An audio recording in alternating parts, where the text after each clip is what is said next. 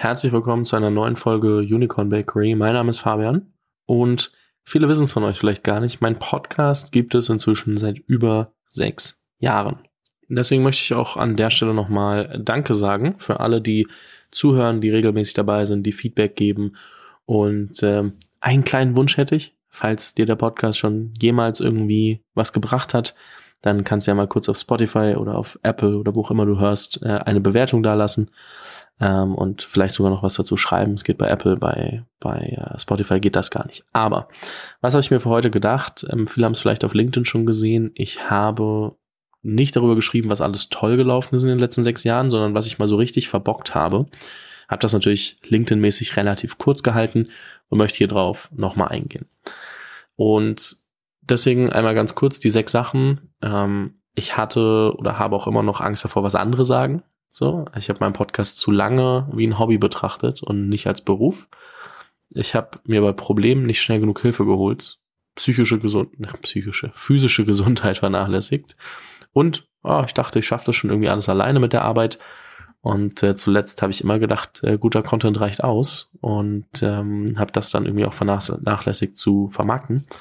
Und darauf will ich mal eingehen, weil ich glaube, dass da viel ähm, auch für andere Unternehmer und Selbstständige ableitbar ist auch als Startup-Gründer und äh, nehme hier mal äh, meine Plattform und spreche darüber, was mal so richtig schief gelaufen ist, weil ja, ähm, wir hören alle oft genug, was alles Tolles und, und gut läuft. Lass uns mal anfangen mit ähm, Angst davor haben, was andere wohl denken.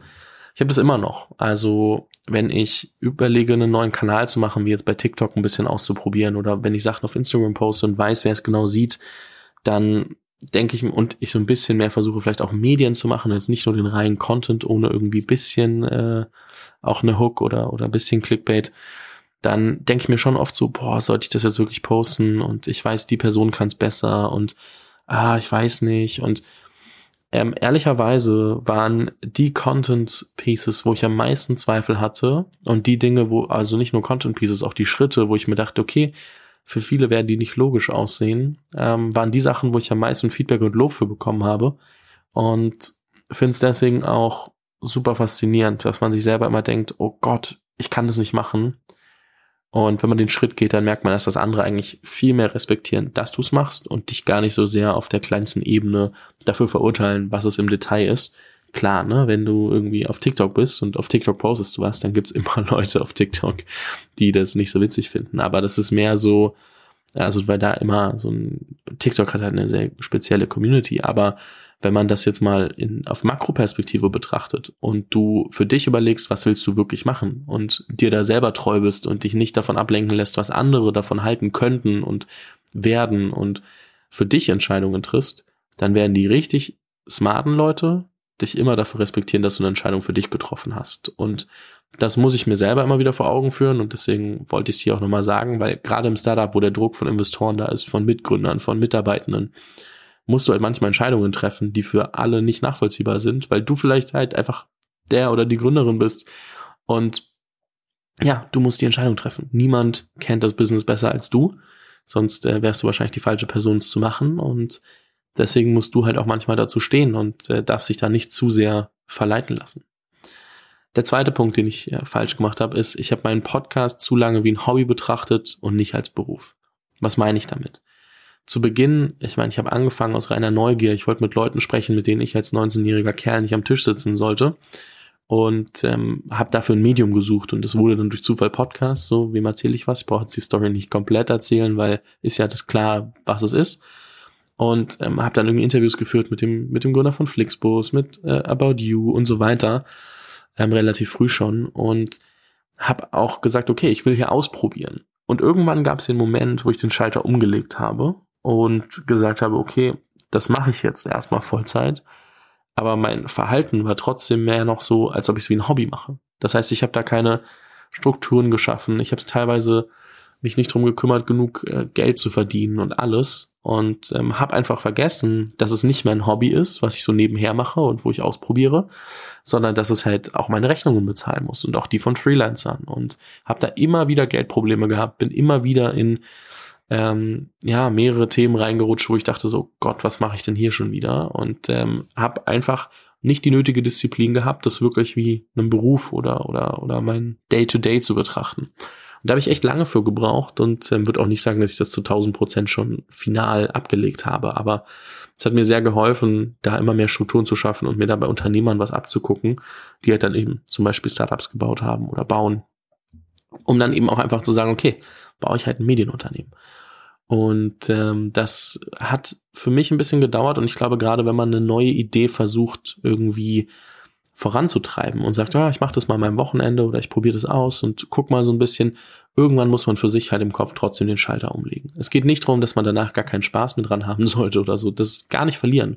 Aber man muss trotzdem ein bisschen mehr äh, an Disziplin arbeiten. Man muss sich genau überlegen, was muss ich denn jetzt eigentlich machen? Was wird von mir erwartet, wenn ich äh, das jetzt Fulltime machen möchte? Und das vergessen wir oft. Und das kann ein kleiner Teil in einem Projekt sein, wo du was Neues versuchst. Das kann sein, dass du was komplett Neues anfängst, aber du musst dir dessen auf jeden Fall bewusst sein. Punkt Nummer drei. Sehr, sehr wichtiger Punkt. Ich habe mir bei Problemen nicht schnell genug Hilfe geholt.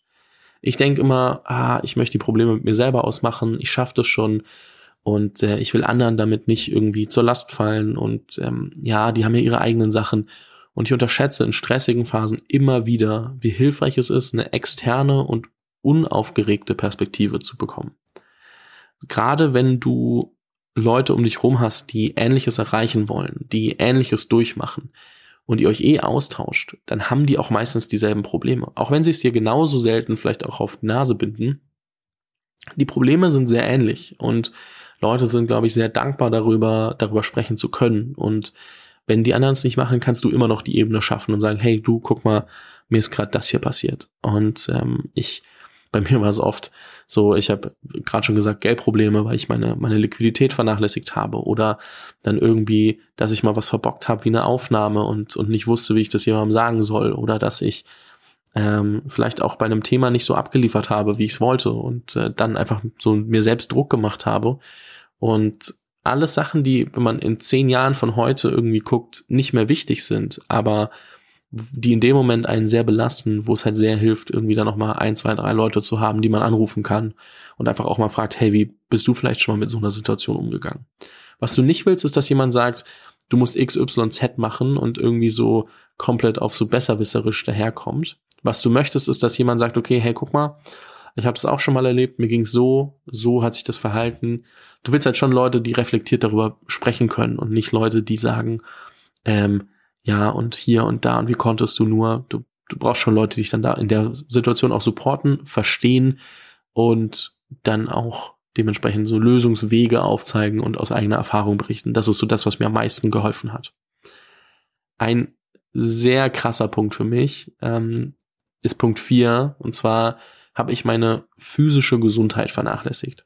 Was meine ich damit? Als ich meinen Podcast 2016 gestartet habe, war ich in einer sehr guten physischen Verfassung und äh, ziemlich durchtrainiert und hatte dann zwischenzeitlich, ich glaube der Peak war Anfang diesen Jahres, über 25 Kilo zugenommen. Das ist den meisten Leuten natürlich nicht aufgefallen, weil die mich immer erst kennengelernt haben, dann immer nur so ein bisschen mitbekommen. Aber wenn man diese Bilder nebeneinander hält, dann war das irgendwie 1,5 mal Fabian für jemanden, der sein Leben lang viel Sport gemacht hat. Jetzt nicht Leistung oder so, aber lange Fußball gespielt, Schwimmen, äh, dann irgendwie sehr lange ähm, viel im Fitnessstudio gewesen, sehr auf die Ernährung geachtet und dann irgendwie diese Disziplin zu verlieren oder zu sagen, ah, ich muss unbedingt arbeiten, sonst geht das nicht. Ich war sehr müde, ich war sehr unzufrieden mit mir selbst und hatte so eben auch das Gefühl, keine Disziplin zu haben. Und es hat mich enorm belastet, weil ich halt wusste, es geht anders und ich kann es eigentlich auch anders, aber irgendwie diese Kurve nicht gekriegt habe. Das hat bei mir angefangen, als ich dann ähm, aus der Heimat weggezogen bin. Also ich bin von, von Nürnberg nach München. Dort habe ich es noch gut hingekriegt. Da war ich, glaube ich, in so der besten Verfassung, die ich hatte. Äh, also um das in Perspektive zu setzen. Ne? Es gibt ja viele Leute, die dann erzählen, äh, wie toll sie waren. Ich habe irgendwie 150 Kilo auf, auf Wiederholungen gekniebeugt. Ich habe irgendwie 200 Kilo ähm, auf, auf einmal äh, bei Kreuzheben gezogen und so. Also es, es war wirklich eine gute Verfassung. Und ähm, bin dann nach Prag gezogen zwischenzeitlich und dort war das dann alles ein bisschen komplizierter und dann war mir es ein bisschen zu doof und dann war ich nicht mehr so regelmäßig im Fitnessstudio, habe dann noch auf meine Ernährung geachtet und dann bin ich nach Berlin gezogen. Und da kannte ich niemanden und musste mir alles erstmal zusammensuchen. War natürlich auch viel mit Leuten essen, Kaffee trinken, irgendwo eingeladen und ehrlicherweise, seitdem ich mich jetzt gar, also es hat natürlich auch so funktioniert und ich war auch so happy, aber ähm, ich war trotzdem sehr unzufrieden mit mir selbst. Also es war so ein, so ein, so ein Zwiespalt, als nicht mein Naturell war und habe dann irgendwie jetzt gerade gemerkt, so seitdem ich jetzt so seit paar Monaten wieder deutlich mehr auf meine Ernährung achte, irgendwie ich gehe seit anderthalb Jahren irgendwie 10.000 Schritte am Tag, jeden Tag. Also es gibt keinen Tag außer meine Corona-Quarantäne, wo ich es nicht gemacht habe. Und ja, bin gerade so auf dem Weg zurück zu einer sehr guten Verfassung. Ähm, wird nie oder jetzt erstmal nicht so crazy sein wie davor, aber ich merke halt, ich bin frischer im Kopf, ich habe deutlich mehr Bock, ich werde schneller wach. Ich habe übrigens auch aufgehört, Koffein zu trinken. Hat auch extrem viel geholfen, weil ich morgen schneller wach bin, äh, mich deutlich besser konzentrieren kann.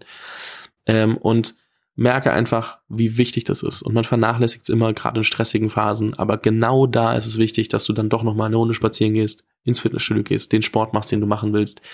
Ähm, klar, kann mal irgendwie zwei, drei Wochen geben, wo das nicht geht, aber die normal stressigen Phasen nicht vernachlässigen. Du wirst es sehr krass bereuen, weil du oft dann die Entscheidung treffen wirst, ähm, es nicht zu machen und lieber zu arbeiten. Und ähm, wenn wir ehrlich sind, ähm, nach 10, 12 Stunden kann sowieso, also vielleicht auch schon früher, kann sowieso niemand mehr super konzentriert arbeiten. Also von daher, tu dir einen Gefallen, vernachlässig deine physische Gesundheit nicht. Du wirst sehr dankbar sein, wenn du in den Spiegel guckst und da nicht sehr aufgequollen und, und äh, viel, na, wie sagt man, äh, einfach, äh, ja, schwerer, übergewichtiger stehst, als du sein musst. Der fünfte Punkt, ähm, das passiert wahrscheinlich Startup-Gründern nicht so viel wie mir, aber äh, ich meine, ich bin ja dann eher so auf der Content Creator Seite anzusiedeln und äh, ich dachte immer, ich schaffe die Arbeit schon alleine. Und ja, ne, also das bedeutet halt irgendwie, dass ich dachte, ich kann eigentlich alles selber machen und äh, auch immer noch vieles selber mache. Hängt auch manchmal mit den Geldproblemen von vorher angesprochen und der Liquidität zusammen, aber ähm, so, wenn ich dann gemerkt habe, okay, ich habe meine Audios abgegeben, ich habe meine Videos abgegeben, ich habe äh, Blogartikel abgegeben und muss mich dann schon um deutlich weniger kümmern, habe ich auf einmal Zeit, mich um, um mehr produktive Sachen zu kümmern und nicht, nicht Sachen, die die Verarbeitung sind. Aber je früher du es schaffst, um dich herum ein paar Leute zusammenzubringen, die wirklich Bock haben, die richtig gut sind, ähm, desto schneller wird's wird's funktionieren. Natürlich, ne, wenn du ein Startup machst und äh, das ist immer ein schmaler Grad, wann nimmst du jemanden dazu, wann nicht und wie schnell wächst du, dass es auch wirklich gut bleibt. Aber auch da habe ich auch in Podcast-Folgen erst drüber gesprochen mit, mit ein paar Experten. Ähm, du musst nicht immer alles Vollzeit besetzen. Es reicht auch mal für jemanden, wo du selber sonst irgendwie zehn Stunden für brauchst, jemanden auch einfach dazu zu nehmen, der Freelance macht und es einfach als freie Person für euch macht. Es hilft. Da kann sich auf viel mehr Zeug konzentrieren. So. Der letzte Punkt, ähm, das ist jetzt eher so, wo man, glaube ich, auch viel ableiten kann für sein eigenes Produkt und sein eigenes Marketing. Ich habe lange geglaubt, es reicht aus, guten Content zu produzieren und alles andere wird schon kommen. Ich kann jetzt nach sechs Jahren Podcast sagen, das ist absoluter Quatsch.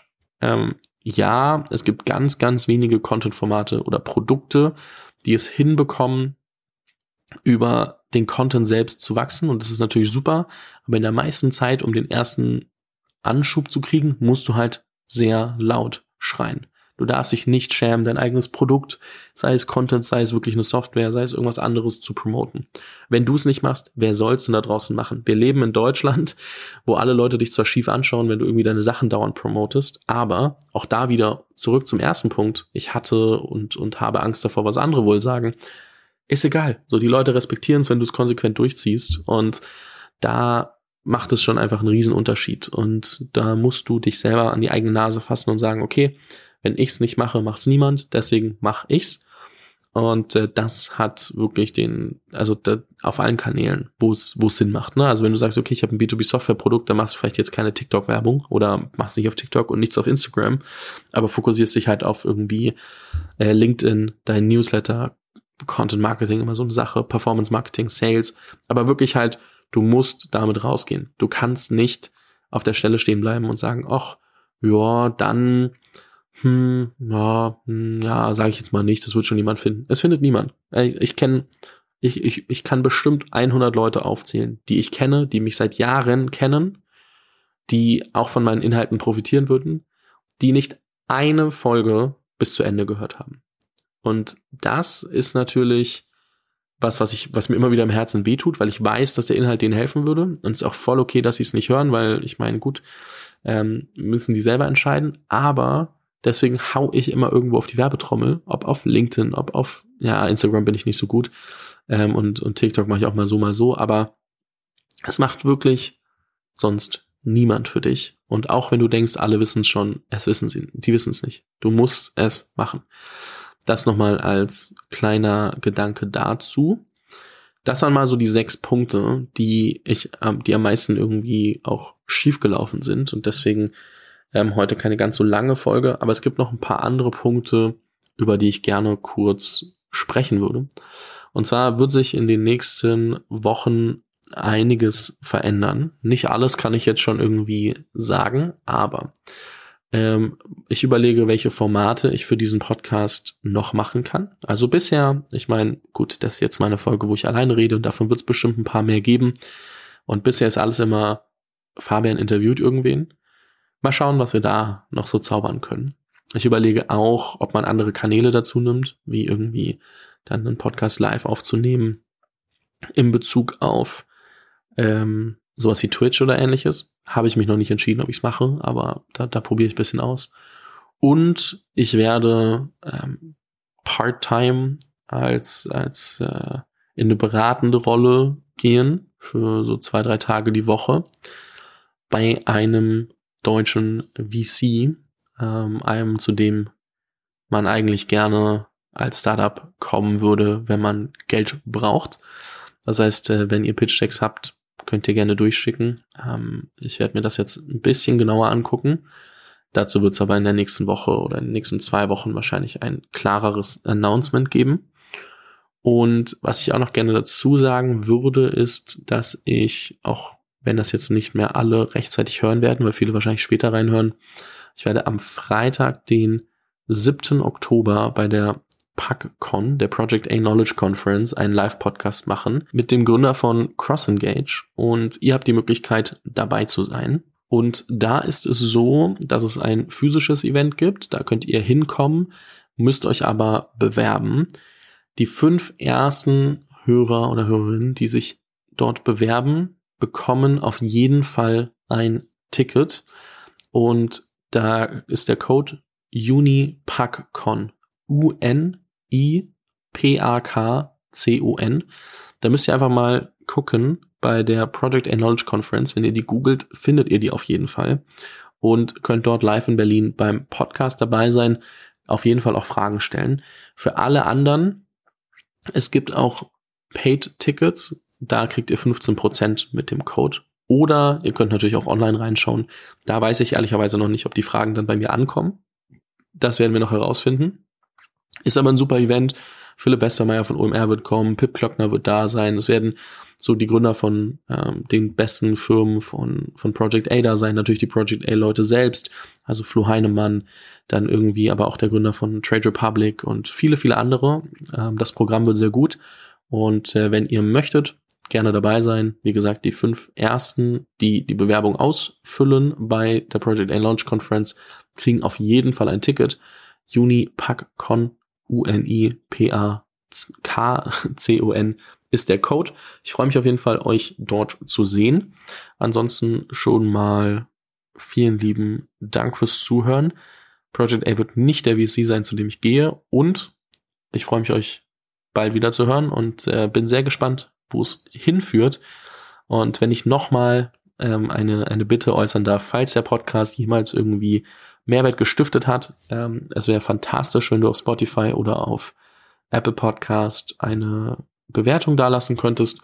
Und wenn du dir ganz viel Liebe verdienen möchtest, dann schick den Podcast, also jetzt vielleicht nicht unbedingt die Folge, aber kann auch sein, oder deine Lieblingsfolge einfach an jemanden, der unbedingt da reinhören muss. Das würde sehr, sehr helfen. Und ähm, ja, bleibt mir nur noch übrig, Danke zu sagen. Danke für alles und ich freue mich auf alles, was kommt.